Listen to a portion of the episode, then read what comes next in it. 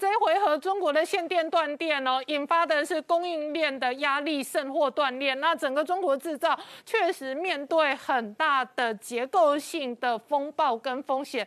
那明老师，这一回合事实上呢？从东北到长江三角洲，到珠江三角洲，一路的中国东部沿海的海岸线，几乎只要是经济重镇，全面限电。所以这一次的限电哦，对于经济的伤害跟影响是很深远的。但是何以同时间这么大规模、长时间的限电，背后也引发外界的观察？老师怎么看？呃，这个问题现在大概各方面全世界都在谈哈，都不只是我们。当然，我们看到台湾的各个节目呢也谈了很多，我们节目呢也谈了不少。上次呢，我们也做了一些初步的分析，但是现在就是光是两天之后呢，我们就看到更多的资讯，那么也可以帮助我们做更完整的观察。所以现在我们把一些新的资讯呢跟大家分享一下，我们来看看我们看到什么。第一就是这次停电的有几个特色，第一呢范围非常大。我们上次来讲的时候呢，说是这个比较确定的是九个省份，嗯，然后传闻的是二十个省份。那现在呢，这二十个省份是确定了，嗯，啊，这第一个就范围比较大。第二，时间比较长。上次是说大概中秋节过后不久呢，然后就开始了。那开始到什么时候呢？没有把握。那现在一般说法就是大概最快最快九月底呢，你不用想了，嗯，啊，就是就到现在。那么明天十月一号以后，你是不是能够有电？那不晓得。呃，现在一般说法就是到年底以前都不乐观。嗯。我看到最悲观的时间是明年三月。嗯。啊，明年二月份是冬奥啊，我先提醒大家。所以最悲观时间是明年三月。好，这是第二点呢，就是时间长。第三呢，除了范围大、时间长之外呢，冲击到的是很重要的地点。嗯。呃，就像刚主持人刚刚讲的哈，第一就是冲击到长江三角洲。第二冲击到珠江三角洲，大家都知道这两个是中国大陆的工业生产重镇，嗯，他们生产东西呢，这个基本上是出口的，而是非常大宗，对中国的外贸的贡献非常大。我们上去讲过，浙江、江苏跟这个广东三省呢，他们创汇呢大概在三百分之三十上下。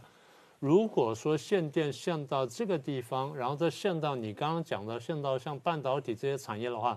那表示说它是不得不限，嗯，否则呢，否则你这四个字就讲不通了。什么叫挥刀自宫？这是东方不败的说法，嗯，没有这种事情。你要做到这样，就比方说不得不然。那现在我们晓得说呢，大概至少五六十家上市公司呢，现在是停工，停到月底不说呢，再看看明天后天呢是怎么样子。好，这第一呢，冲击到了经济生产；第二呢，冲击到政治中心，嗯。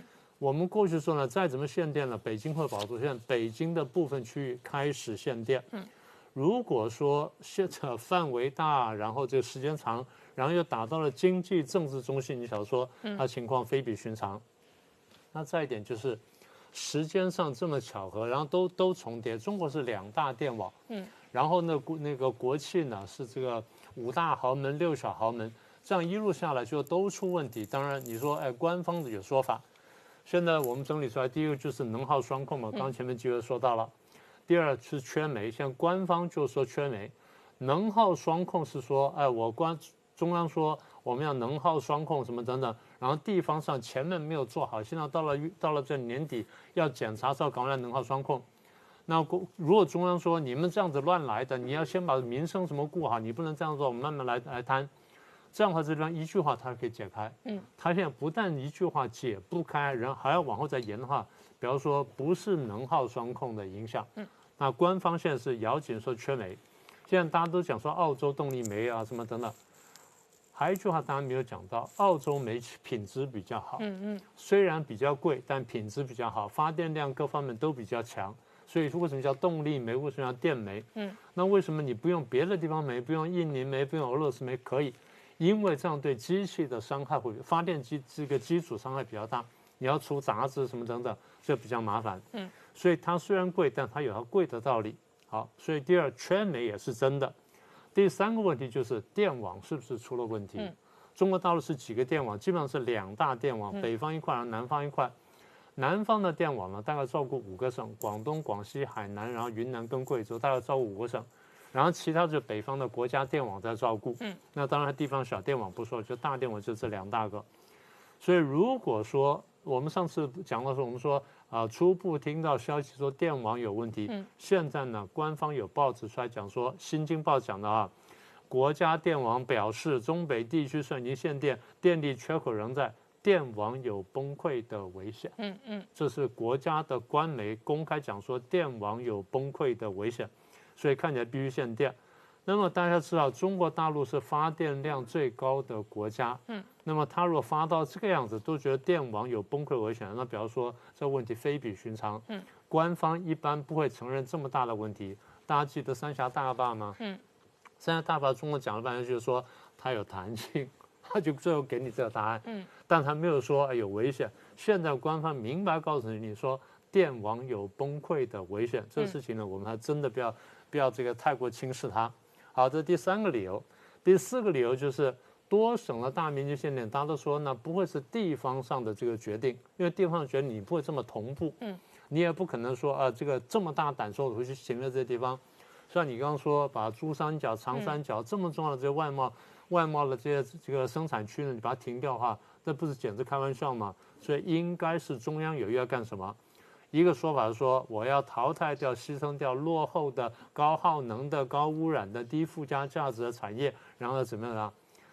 呃，通常在别的地方，你可以用比较简单的办法就做到这一步，比如你用查税啦，或查这个环保税啦、加环保税等等，你可以做到这步。你不需要用拉闸限电。嗯。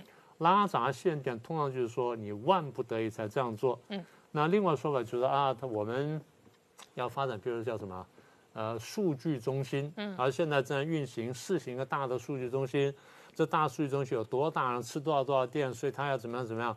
那为了保证将来在全球争霸呢，这数据中心能够发挥作用，所以现在我们必须牺牲一些东西。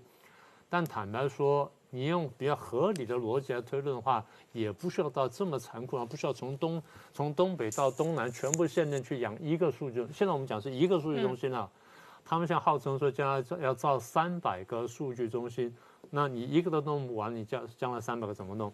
所以这个说法现在是出来了，但是不太可靠。现在比较有趣是我们看见了中共的三大官媒说法不太一样。嗯。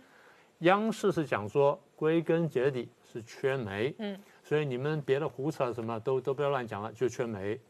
环球时报更简单，他说我们发电充裕，嗯，没有缺电的问题，我根本一句话就否决了。人民日报说不是缺电，是因为地方上未达到指标，就刚刚讲说这个能耗双控的指标，所以为了减碳才急刹车才粗暴限电。三大官媒都不统一，所以这点呢，我们值得注意。嗯，一般来说，官媒的口径是非常统一的。嗯，这么不统一，比方说，真的是有不同的问题的面向。好，那这样就引发一个问题：央视说呢，归根结底是缺煤，呃，然后说引发了这个缺电，所以必要，所以不得不限电。嗯，那别的呢都是大旗党。什么叫大旗呢？下大棋。嗯，什么叫下大棋呢？现在有一个说法说。为什么会缺电呢？因为中共中央呢设计了一盘很大的棋，这盘棋呢不但牵涉到中国的经济发展、军备的这什么等等，甚至牵涉到了美国什么跟美国的竞赛。好，那么这下大棋呢就有几个版本了。第一个版本叫做新武器测试论，说什么呢？说大陆发展一套这个很先进的啊，只有它才有的陆基激光反飞弹啊反卫星武器系统。嗯。啊，我要翻译一下，以陆地为基地的镭射的反武器呃反卫星的武器系统，嗯，这样大家不要听哦。那么这个耗电量非常大，它但是它厉害到什么地步呢？六个小时内可以把中国周边的外国的卫星全部打光，嗯，所以也就是说，如果要开战的话。我只要一发动，六个小时之内，我把你们卫星全部打光，嗯，把你打聋、打瞎、打哑，这样子呢，我就完全占优势。所以将来我要打仗的时候，我一定去大获全胜。所以现在的缺点呢，是因为共军在测试跟运作这新武器系统。那相不相信您自己决定啊。这第一个的阴谋论，第二阴谋论呢也很有趣，叫做备战演习理论。嗯嗯，他当局搞这限定，为什么呢？因为现在看起来很多国家对我们摩拳擦掌，嗯，尤其美国呢，召集了这么多船呢来到中国，所以难免有一天会开战。啊，现在看起来台湾海峡呢也很紧张啊，这大陆说的啊，南海也很紧张，那中美关系很紧张，万一一旦开战的话，一定会断电，一定会缺电。嗯，所以为了使老百姓将来能够适应于这种缺电的情况，我们现在开始演戏。嗯，啊，这是我现在听过就是比较荒唐的，但是有人言之凿凿的说法，嗯，叫做备战演习说。第三种呢是竞争说，叫中美竞争说，就下大棋理论。好，他的说法是这样的：习近平或者中共中央为什么下令这个限电呢？是为了打击美国。嗯，为什么打击美国呢？因为我们减少中国商品生产，然后减少出口，美国物价会上涨，嗯，通货会膨胀，然后美国会经济危机。嗯，呃，接续老王刚刚说的话是有点道理的。嗯，现在全世界很多东西物价开始上涨了，美国的物价开始上涨了。所以有些人就很热心的传播这个这个所谓的下大棋的理论，下一盘大棋理论。那现在我们在网上搜到好几篇文章啊，我很快读给大家听一下。国家拉闸限电背后其实是一盘大棋，这第一篇。中国为什么拉闸限电啊？能源双混子表面背后是因为博弈，就大国博弈。第三呢，中美的对弈呢不期而遇，拉闸限电史无前例。第四，中国为什么拉闸限电？因为被迫加入跟美国对赌，一场金融战已经开打。嗯，好，那这样子有些热心的网民呢，就开始发挥这理论，然后开始到处传播。好，这是国家长远的布局啊，用心良苦，为的是说让这个逼国际原材料呢去降价啊，这跟刚刚讲说物价上涨就相反了啊，就原材料降价。啊，这样子啊，就防止美国用纸印出来钞票呢，来割我们的羊毛。嗯，这就典型的超前部署。而在这样这个时期呢，我们要配合国家，好好管控我们的生活，不用担心。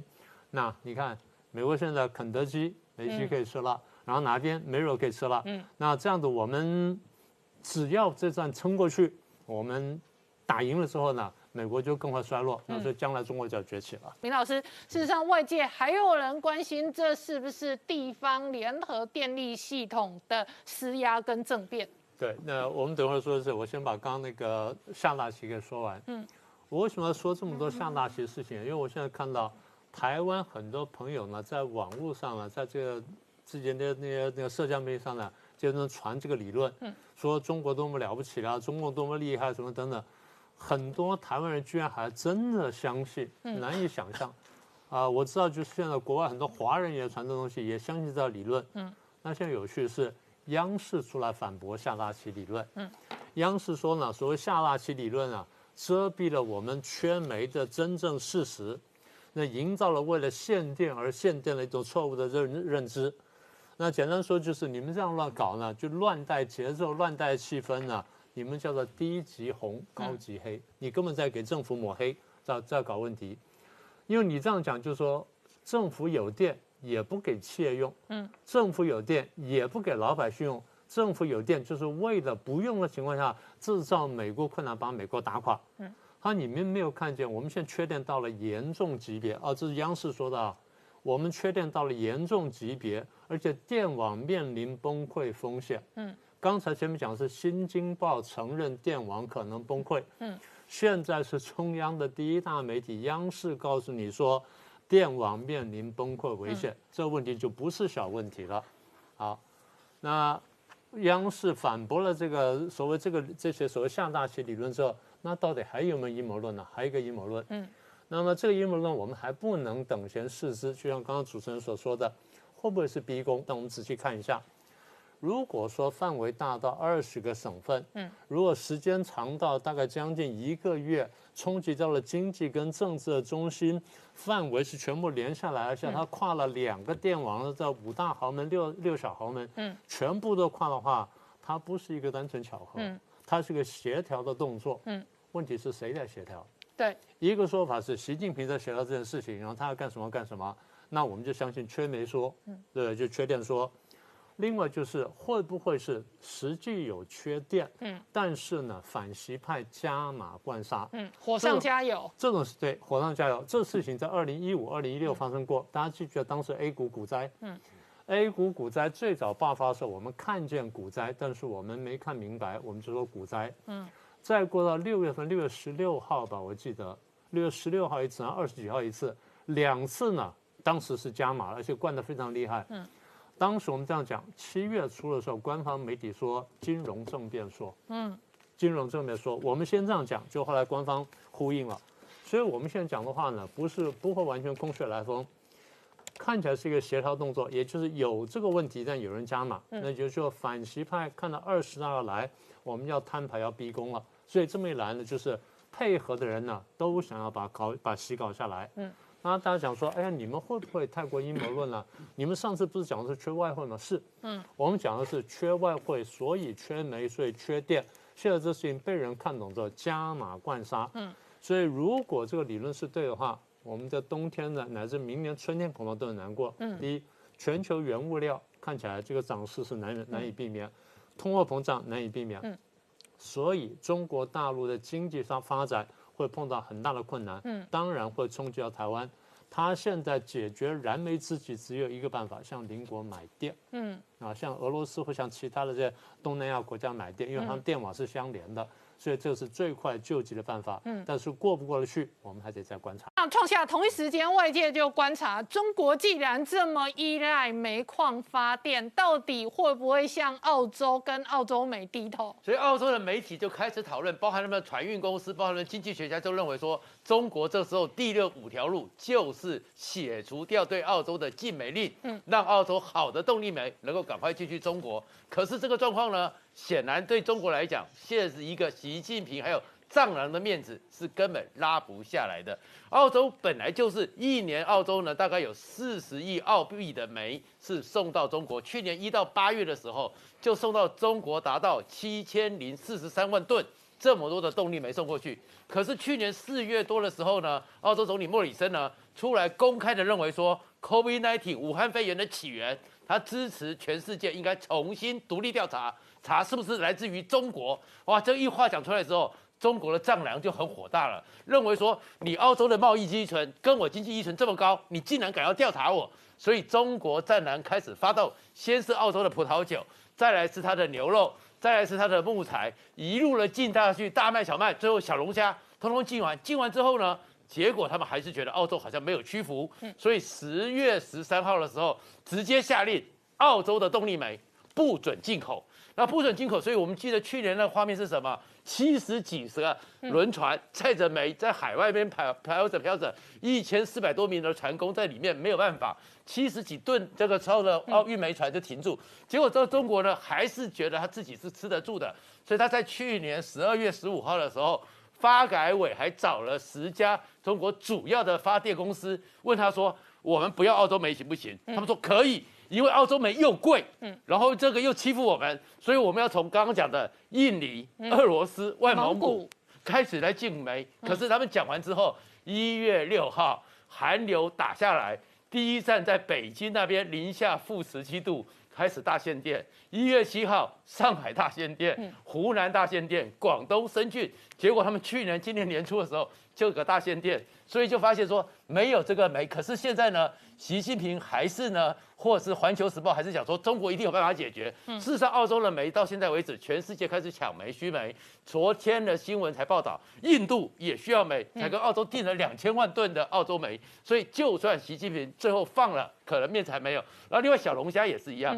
小龙虾呢，香港发现说，突然之间走私小龙虾。特别的多，嗯，因为呢，其实小龙虾就是香港人、中国人最爱吃的嘛。可从去年开始，且进小龙虾之后，嗯，竟然发现说走私的快艇在香港海边一直出动，然后一抓的时候，一次呢就抓到十七箱，一次就到七十二箱，甚至于正式进口的，过去香港只有一千三百多公斤的小龙虾，一下子变成十万二万公斤，哪边要吃，还是中国人想要偷偷的吃。好，我们稍后回来。好，正好刚刚看到的是 CNBC 的经济专家，他直接评断全球市上面对严重的这一个能源危机，今年的冬天可能会很冷，而且很辛苦。而这样的辛苦呢，在九月份的中国大限电呢，冬天还没来，可是限电令就先来，这使得外界更加的关心哦，未来可能带来的风暴。没有错，坦白说，刚开始看到中国停电的时候，我们都以为是个短暂的现象，可一路观察下去，可能。是个结构性的因素，短暂跟结构有什么不一样？短暂我我可能就停个五天，停个六天，过了十一长假，或许结果就不一样。可是你现在看到的，包含陕西要一路限电到最少到十二月三十一号，宁夏最少这三十天要限电，广东现在是直接停工四天一个礼拜，然后呢，江苏十天停五天，浙江啊一季要停二十天到三十天，这就是东北电力公司流传出来这种不定时的停电、无通知的停电，要到明年二月到三月。换句话说，这个停电或是这个缺电、缺煤是结构性的问题。它同时影响中国的生活跟生产。我们刚谈了嘛，陕西、宁夏、河南、重庆等等地方，或许影响到的是人民的生活。可是当你到广东、江苏跟浙江的时候，占中国 GDP 的三分之一的时候，你就影响到中国的生产。所以中国在没有电状况之下，它是同时生活跟生产都出了大问题。现在甚至传出连北京的天子脚下都开始停电了。北京的公告要开始停电的时候，马上开始去问，结果呢，电力公司马上澄清。没有啦，我们没有停电，我们只是这个在这税休。可问题是你什么时候不税休，偏偏在这个时候税休，这东西也起人疑窦嘛。所以整个中国内部真实状况是什么呢？南华早报去访问了广东东莞的一个小工厂老板，他说啊，真实状况比媒体披露还要糟糕。至少在他那个工厂，现在一周叫做休六天呐。嗯，你一周只休六天，那我不如全休就算了。我如果人还把你留在这边，然后供你吃、供你住，然后还要给你一点食宿，然后一个礼拜只让你来一天，那干脆我就全休，我就倒闭就好了嘛。嗯，然后呢，你有的好一点的呢是说，我们这边啊比较人道一点，我在离峰的时候还有电。什么叫离峰呢？嗯，正常来说，因为现在热，对不对？白天用电量高，所以在晚上十二点到隔天早上八点呢是有电的，所以我呢只能叫我的人。晚上十二点到八点来赶工，可他说这个赶工效果非常非常差，一来精神不济，二来你所有的配合的厂商都不在这个时候上班，你也没办法搞定，所以整体状况很糟。那这件事情为什么我们台湾那么的关心呢？原因很简单，已经影响到我们的台商了吧？连经济部都说要密切关注。为什么？我在礼拜二的时候，我看到有五十家台商上市上位公司发动发发重讯，说要停工停产。今天到了八十五家的上市上柜台商。发重讯啊，包含 PCB 板啊，包含被动元件等等的一大堆，全部都要发重讯。你在东莞啊，在在在昆山等等的，都面临到停电的问题。甚至呢，这两天传出一个所谓中国民主化的象征，他们拿出一个红色单子，请台商自己勾，下个月哪十五天你要上班，哪十五天不上班。哎，我今天听到最更新的第一手报道。确实，在江苏、浙江、昆山一带的台商，现在有三个乐透数字，一个叫五，一个叫十，一个叫十五，比较高端产业、高技术含量的，下个月自己勾五天去休假、去停电。中中间的，就是被长官、被领导哦定义成中间的，下个月停十天。那倒霉的低端工厂、低端产业、低端黑名单，那直接停十五天。那目前为止是下个月是这样哦，十一月会不会是另外的 lucky number？你都不知道哦，所以。在目前为止，这一批台商自己都没有办法确定，他下个月到底可以运转多少天？没有错，我们现在看到是五十、十五，对不对？你怎么知道下个月会不会变十、二十、三十？对啊，变这十、二十、三十，那你不用混了嘛。可是确实好，像我真的是你大企业，然后真的极大极大的那种，确实现在看到说，哎，他要电力整修五天，确实有看到这样的重讯。所以这个五天其实就是给他的差别待遇嘛，还是有大消业。可是呢，有一个台台商，有一些台商说。好险，我们厂商，我们厂内有所谓的太阳能发电。那如果太阳能发电的话，你在晴天的时候，我强调是晴天哦，你还可以维持正常百分之四十的产能。为什么？差不多四点就下班了嘛。所以整件事情是很清楚，中国这个电力是非常非常离谱的。你在生活跟生产两只脚都断掉的时候，会影响到中国的统治权的。所以中国现在最新想出一个怪招嘛。我们都知道，以前呢有叶问要打十个，现在有煤炭界的叶问叫做山西省，一省要救十四个省嘛。他们刚签完约嘛，山西省供十四个省或市直辖市啊的煤，然后呢，他合同还写哦，合同的达成率哦，签订达成率要给我百分之百，意思是你要给我一百吨的煤，就要给我一百吨，没有在东扣西扣。还有呢。合同分解到月什么意思呢？我们是签未来一年的工煤合同嘛？你不要给我搞到最后才给我工煤，你每一个月都分解，这个月要给我多少，下个月要给我多少，都要由山西省来这个提供。可对山西省来说，我坦白说，我昨天上微博去划山西省的网友炸锅了。为什么网友炸锅？他说：“哎，你之前要那个节能减碳的时候，就把我们山西省打成是这个空污大省。嗯，那我们我们平常山西的 GDP 也非常非常落后，是在最后面那一段的。你也不想发展山西，可是呢，现在缺煤了，就叫我们山西要供应煤。可问题是你如果山西可以一省供十四省的话，你也不用搞到现在嘛。我们过去山西看到挖煤是挖到很多村庄是他们掏到整个村陷下去不见的，所以山西到底能不能提供这个煤也是一个大问号嘛。所以呢，现在状况是这样子哦。到底中国缺煤的呃缺电的原因，是因为要让天空变蓝，要减少二氧化碳，还是真的没有煤，然后缺电呢？很简单，央视直接就说了，事实就是缺电。然后呢，为什么缺电？原因就是煤炭紧缺嘛。所以央视也包含央视或新华社，我们看到一些东西，其实很清楚看到，它目前缺煤是事实，而中国的整个电力结构大概六成到七成是火力发电。当你没有煤的时候，你火力发电根本不可能往下跑。所以下个讨论就要来了，嗯，到底中国会不会放弃对澳洲的煤炭禁令？嗯，那这件事情是大灾问哦。嗯，你如果放弃的话，对澳洲来说叫做里子面子都赚到了。对，你藏人外交，你直接是没有面子哎。那里子什么？我澳洲一定给你起价嘛。那习近平跟小粉红怎么办？怎么怎么转弯嘛？你怎么转换？你之前把澳洲什么葡萄酒笑成这样，说成那木木头里面有虫，跟我们像我们果子一样。是木桶里面有虫，然后红酒又怎样？这样牛奶又怎样？这样。可是如果在这个转弯的话，澳洲是里子面子兼得，哎，所以我认为啊，习近平也在犹豫当中。结果是怎么样？其实坦白讲还不知道。而且董老师，事实上哦，这一次的拉闸限电哦，很多小粉红网友哦，在网络上带风向，而且这个风向说习近平正在下一盘大棋，这一盘大棋要重创美国经济。现在党媒直接打脸，党媒说其实原因很简单，就是真的缺电缺煤了。是的，其实今年以来哦，这个习近平他一直在教导我们。要从这种政治的高度来看待一切的问题，所以我们要听习近平的话，从政治的高度来看待这一场这个这个大停电呐哈。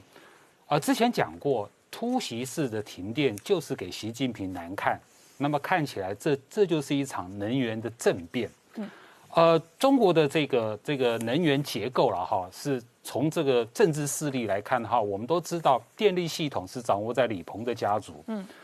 石油是掌握在周永康的这个系统，叫石油帮，帮主就是周永康。嗯，周永康虽然被抓了，他的徒子徒孙都还在，再加上之前讲的山西、内蒙这个产煤大省，嗯，啊，这个煤老板那个是地方势力就对了，所以都不是习习能够掌控的啊。那党媒这次哦，我觉得他就讲了实话了哈，就是说他们自己都受不了了，嗯。啊，因为这个这个大大停电以来哈，这个在中国的网络上面哈，这个小粉红哈，它至少，好有有流传的三种说法，就是三种这个高级黑、低级红的说法。我我第一我第一个听到的是哦，这次的大停电哦，是代表着中国能源结构嗯好的大调整嗯，未来有一个发展核电的大计划嗯，所以又把那个今年二零二一年的中国的这个核能发展报告书啊蓝皮书啊又拿出来讲一遍，蓝皮书里面讲说未来五年中国哈每年会盖八座核电厂嗯。但是你如果现在要进行结构大调整的话，哈，那么未来每年中共要要做八十座核电厂，每年哦，五年下来五八啊四百座，那这样子才能够 cover 啊你的发电，这听的就是笑话。第二个说法就是这一次哦，这个这个这个央视哦，主要针对的这次的停电，啊是中国在下大棋。是在跟啊全球争夺这个商品的这个价格的议价权，嗯，然后呢是在输出呃呃输出通膨，嗯修理西方国家，对，然后呢呃这个借机呢哈顺便哈淘汰在在这个中国国内高耗能、低效率那那些产业，可是我们明明亲眼看见大限电的结果，中国的。这个高科技产业、中科技产业、低科技产业全部受害，根本就不是所谓的那什么高效能嘛。所以这个说法哈就被这个党媒拿出来说，你这个就是这个低级红哦、高级黑的现象，然后误导。现在哈企业，中国的企业是要求的活下来，国家的政策是要发展扶助实体企业、实体经济。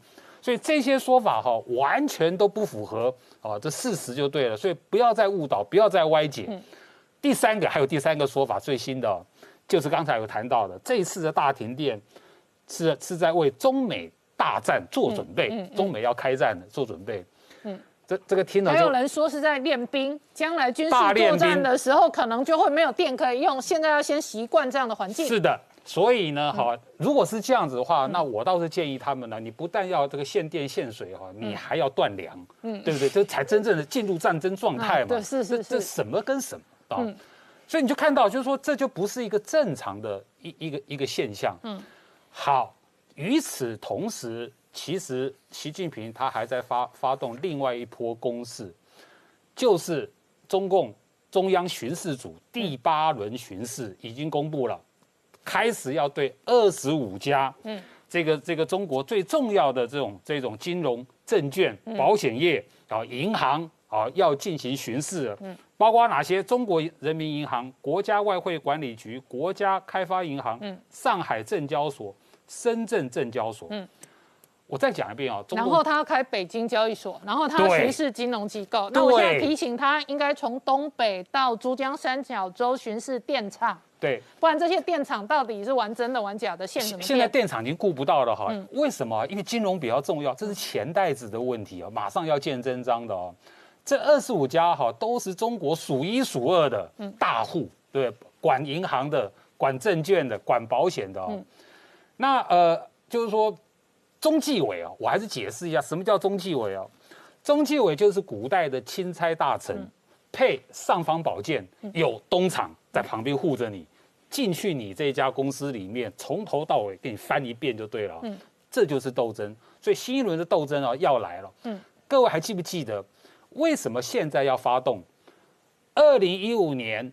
这个这个中国式股灾发生了，从二零一五一路蔓延到二零一六，那个那个时候叫金融政变嘛哈，金融政变的时候呢，当时的这个他们的这个哦这个就讲说中国的金融高层，中国的这种经贸企业的高层，还有中共的公安高层有内鬼，嗯，才会去搞搞出那一场所谓的哈股灾，嗯，好，那当时啊。大地震拉下两个人哦，就是他们这个证交所的这个副主席，一个叫姚刚，嗯，一个叫张玉军落马。此后，二零一六开始还查了三家公司：中信、海通、国信，嗯，三家证券公司，还有一家上海思度公司，嗯，就是跟这个金融政变有直接关系。二零一八年说罪证不足不起诉，嗯什么意思？动不了他们，嗯，所以看来这一次今年二十大的前戏。动这些金融公司是最后的一集了。好，我们稍后回来。中国这波限电风暴确实会影响中国经济的发展跟政治的发展。人民日报今天还有文章直接痛批地方政府，这一个痛批的内容说火烧眉毛才玩玩命的限电。那用玩命限电来形容哦，请教明老师，这一次限电的范围非常广大，非常深远。这么大的这一个限电呢，最终影响的也不仅仅是制造业，事实上它对政治甚至都有可能影响到军事。对，它应该是一个比较全面的问题。其实刚刚前面两位讲的非常好哈，我就接续他们的观察，再讲其他的部分。第一呢，我们现在看到这次限电的范围非常广，嗯，呃，从东北一直到这个中到这个华中华南呢，是到广东呢都有。那最早讲的是几个省份，然后后来呢就讲到了二十个省份，就刚刚杰明兄讲的一样，二十个省份。那这个最新就是上海呢也跳出来说要限电，所以第一呢范围非常广，第二呢。那通知非常急，有的地方呢甚至没有通知呢，就突然间叫做拉闸限电，就像我们讲讲，突然间呢就就全部洗掉了。那你说这个第一呢，这个对民生的这个冲击非常大的，有人开刀开到一半，那么就限电了；嗯，有人坐电梯坐到一半就限电了；有人干什么到一半就限电了。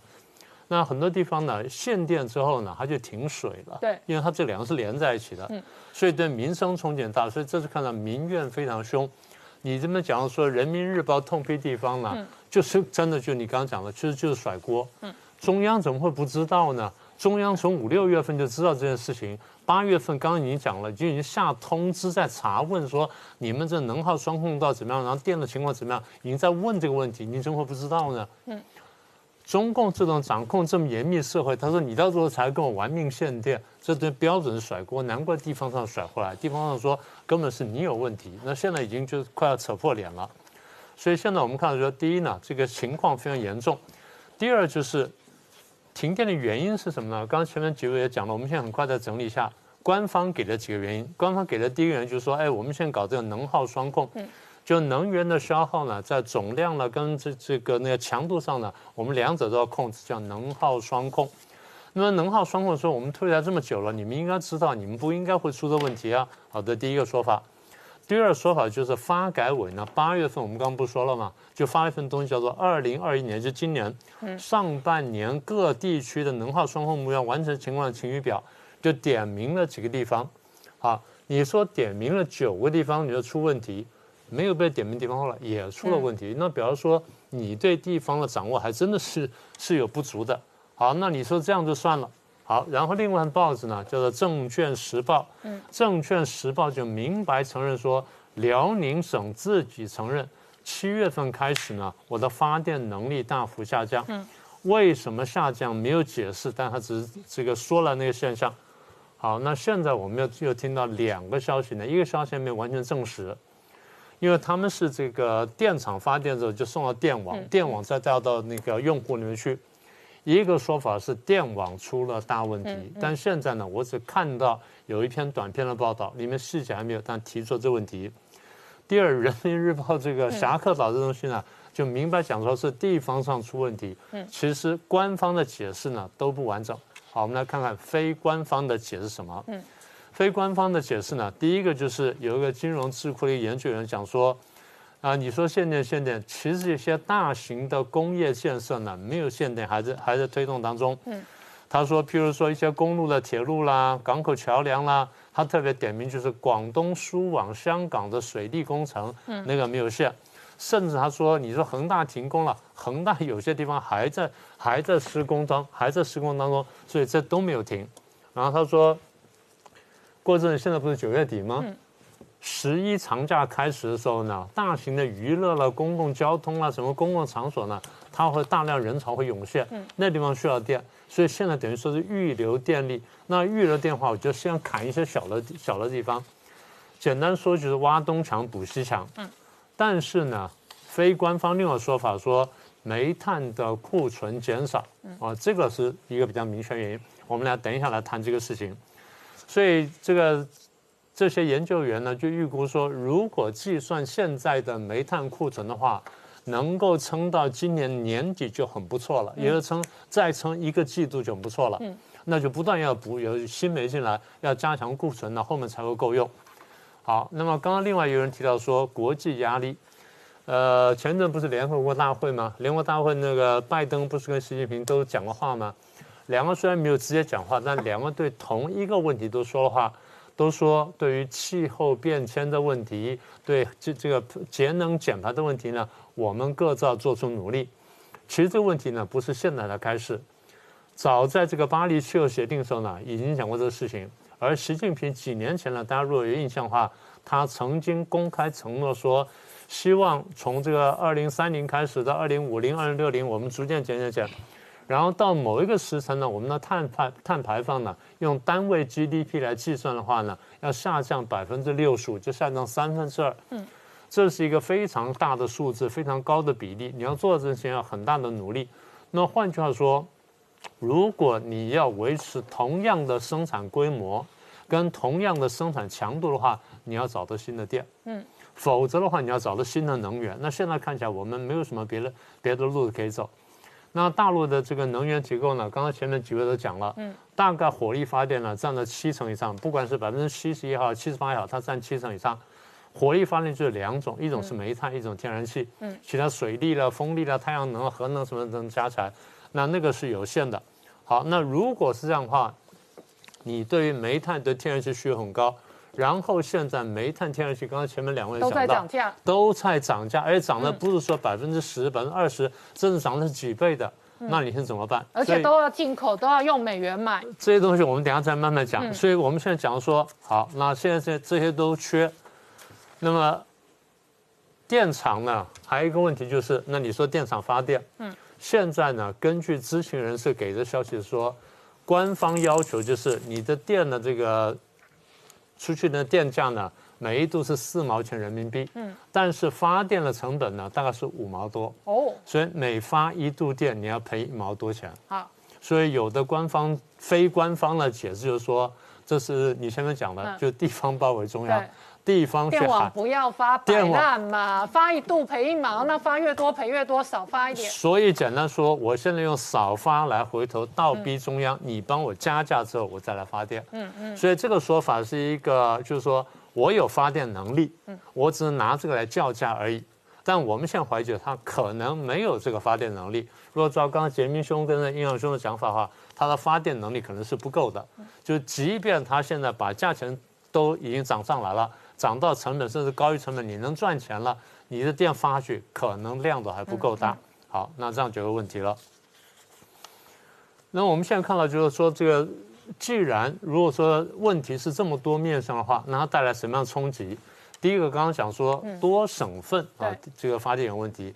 刚刚你前面特别讲到，一个是长三角，一个珠三角，这两个是中国大陆经济发展最重要的地方。如果这个占中国 GDP 的将近三成左右这三个省份，这三大工业重镇，发电量都减少的话，那对经济冲击非常大的。中央难道不知道吗？知道，如果中央知道还这样做的话，那只代表一件事情，嗯很缺钱呐、他非得做不可，他不做根本就没办法了。我听半导体厂的跟我说，以前都不会断他们电的，昨天是说断就断。对，那我你的朋友跟你这样说了，我的朋友后来我问了，也跟我这么说，所以比方说我们以前，半导体厂有豁免权，现在没有。所以我们现在我们现在情报来源不一样，但得到的结论是一样的。好，那现在有趣就在这里了。现在大家看到了，比方说第一是缺电，对不对？但缺电的背后，我们刚刚都讲了，是缺煤，嗯或缺这个天然气，缺美元，缺缺钱，还没完，还有一个缺水。对，啊，还是缺粮食。好，再来就是你说的，你一直在提醒我，其实我也要讲这件事情，就是为什么会缺煤，为什么买不起煤？一个说法是说，哦，我这个报复了澳洲，所以后来买买不到什么。可是他买到了这个俄国的煤啊，俄国卖煤给他，俄国卖天然气给他。请各位注意，俄国提高价钱卖给他，这第一个。第二就刚刚讲的，他去报复澳洲之后呢，澳洲的没卖到别的国家，最后别的国家再高价卖给他。这个事情过去发生过一次，你记不记得我们过去讲黄豆？嗯嗯嗯，大豆也是同样的事情，他去报复美国，然后少买了大豆，结果他去买了别的国家大豆，别的国家大豆是跟美国是跟巴西买，买完之后再再加价卖给他，他买回来的还是美国的那批大豆，他原来可以一块钱买的，现在是一块二买的。对，逻辑就是这样。好，那么所以现在缺了这东西呢，最核心的就是我们讲说缺外汇，买不起。为什么缺外汇？现在官方数字告诉你说，我的外汇存底三点一、三点二万亿，看起来非常多。你记不记得我们在上节目这三年来，我们就是跟大家讲说，它的外汇数字看起来很高，但它自己真的能用的部分并不高，这第一点。嗯第二点，经过了这几年一系列的事情，我们等下就数给各位听，它的外汇存底可能没有那么高，而它能用的部位可能更低。嗯，譬如说贸易战，对，二零一八年开打贸易战，当时我们就讲说，将来它外汇存底一定受到很大的伤害，因为有些东西会抬价，有些东西它绕到别的去地方去买，然后有的地方呢，它当美国不给它，呃，拿到什么东西的时候，它的那个成本什么都会提升，所以贸易战会大幅削弱它的外汇存底，这当时我们已经预测，现在开始浮现了，这是第一件。第二点呢，就是武汉肺炎。武汉肺炎对中国大陆经济冲击呢，都被很多人低估了。武汉肺炎的情况呢，远远严重于我们今天所知道的情况。大家记得当时武汉肺炎打的中心是哪里吗？是武汉跟湖北。当时是，当时我们已经讲过，大概占中国差不多十六分之一的这 GDP，所以那个打击非常大的。那这个东西还没有过去。再来是两场水灾，去年的跟今年的水灾。再来是香港的问题，香港问题一爆发之后，出现两个现象。第一个现象就是香港能吸收的外资减少，第二是香港原来是对中央呢是提做出贡献的，现在呢需要中央要去养它，所以钱一来一回呢，这差这差距非常大的。过去我们讲过，香港的四五千亿的外汇存底是不是被中共偷偷挪用了？大家现在还在研究的问题。好，再一个是华为。嗯，华为原来是一个赚钱的金鸡母，所以当时这个中兴一开打，当时我们说美国可能要打这个科技战。等到打华为抓孟晚舟的时候呢，我们说，哎，这个事情可能要闹大。那现在我们慢慢看出来，那时候我不在节目上讲嘛？我说，如果华为这样打下去，华为将来变成二流手机甚至三流手机。为什么？核心晶片它拿不到了，或核心技术拿不到了。那现在华为的事情呢？大家也看到了，呃，孟晚舟做了认罪，然后美国说我放孟晚舟没关系，因为孟晚舟认罪之后呢，我拿这个东西就可以去卡华为，所以那已经不重要了。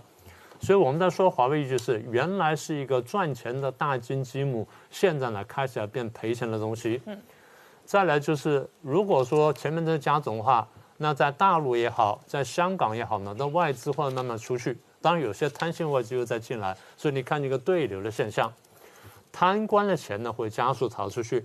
还有几件事情大家不要忘记，“一带一路”呢，中共的撒钱呢好像没有停止。还有就是一天到晚对我们的演习，那是要花钱的。对，养军队要花钱。养军队要花钱，然后呢，去这个修战舰也好，去做核子武器也好也好，去挖那个 silo，去挖那个飞飞弹发射井好，那些都是要钱，那钱是非常非常大的。嗯，大家不要丢了这件事情。当初美苏在这个军事对抗的时候，很多人把苏联讲得多么强大，美国人就想说。我们要花这么多钱做这些事情，难道苏联不用花钱吗？苏联真的什么事情都做得到吗？那为什么我们不算上这个账呢？所以上面说苏联经济有问题，所以才出了后面的这个招数。好，那还有一点就是中共全球统战、大外宣，然后来买台湾的媒体，这些都要花钱，都不是小钱。